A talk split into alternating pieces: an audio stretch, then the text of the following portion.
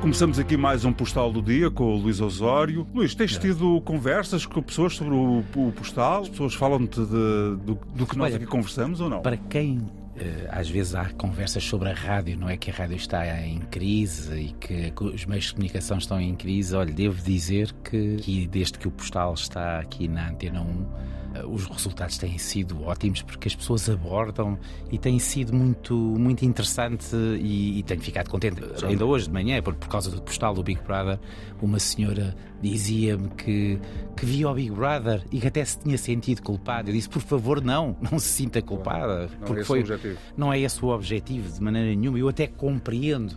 Isto é um bocadinho o ângulo com que se escreve os postais. Eu poderia escrever outro ângulo. Eu, eu compreendo também.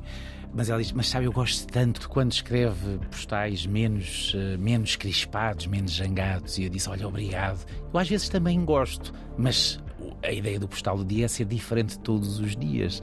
Mas hoje vou escrever um postal que eu julgo que vai gostar. Então vamos lá ouvir. Uma mulher muito bonita disse-me que gostava de mim no dia dos namorados. Que gostava de mim e que tinha adorado o postal para a minha Benedita no dia em que fez cinco anos. Perguntei-lhe como correr ao São Valentim e ela sorriu um sorriso triste.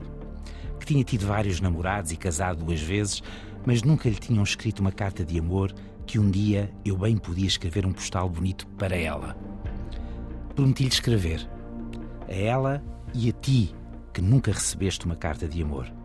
Que nunca leste palavras que te fazem acreditar que o mundo é mais, bastante mais, do que o acordar, comer, trabalhar, arrumar, ver televisão, ou mesmo ler, ou até ir ao teatro e ter uma vida social.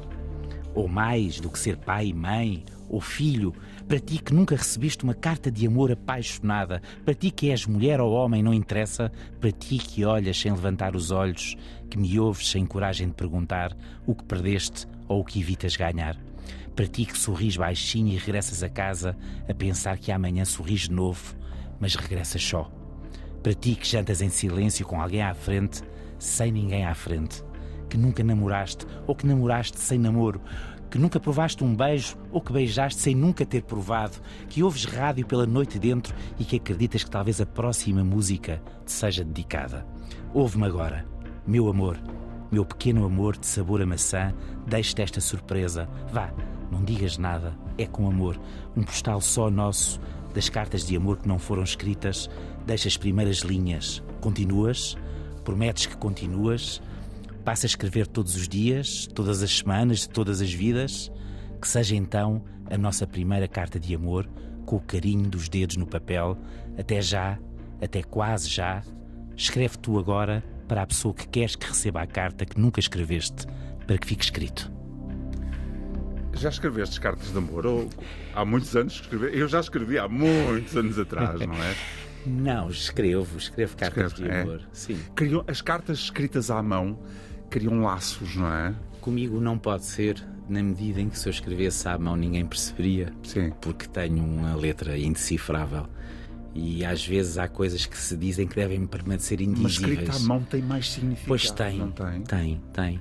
Julgo que sim, mas escrevo muitas vezes cartas de amor. Aliás, sabes que fi- fiquei muito triste até com, uma, com, com um programa na RTP, eh, muito bem feito pela Cândida Pinto, em que fazia perguntas aos candidatos dos vários partidos, várias perguntas fora da caixa, de algibeira, e uma delas é qual foi a última vez que escreveu cartas de amor?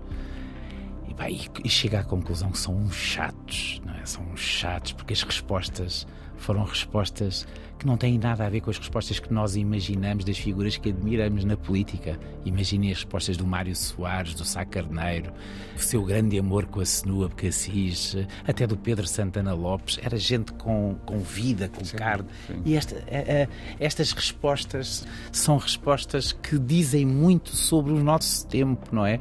É mesmo aparentemente ridículo para as pessoas que vivem de objetivo em objetivo quando se fala de amor. É uma palavra gasta. E, no entanto, é essencial para todos nós, e eu julgo que era essencial um candidato a primeiro-ministro ter uma resposta que nos comovesse, que nos inquietasse sobre o que é o amor e sobre as suas cartas de amor. Eu acho. O amor é o que faz a diferença, não é? Na nossa vida e em tudo. É quase como a água, tão essencial para a vida como a água. Sobre cartas de amor, não queria fechar a nossa conversa sem sugerir o livro As Grandes Cartas de Amor. São 51 cartas. Está lá desde a Virginia Woolf ao Beethoven, Karl Marx. Há lá cartas de amor dessa gente toda. Se alguém quiser ler, é se o calhar. Karl Marx escreveu uma carta de amor? Escreveu. E vale a pena, se calhar, passar os olhos por este As Grandes Cartas de Amor. São 51. Voltamos amanhã. Até amanhã.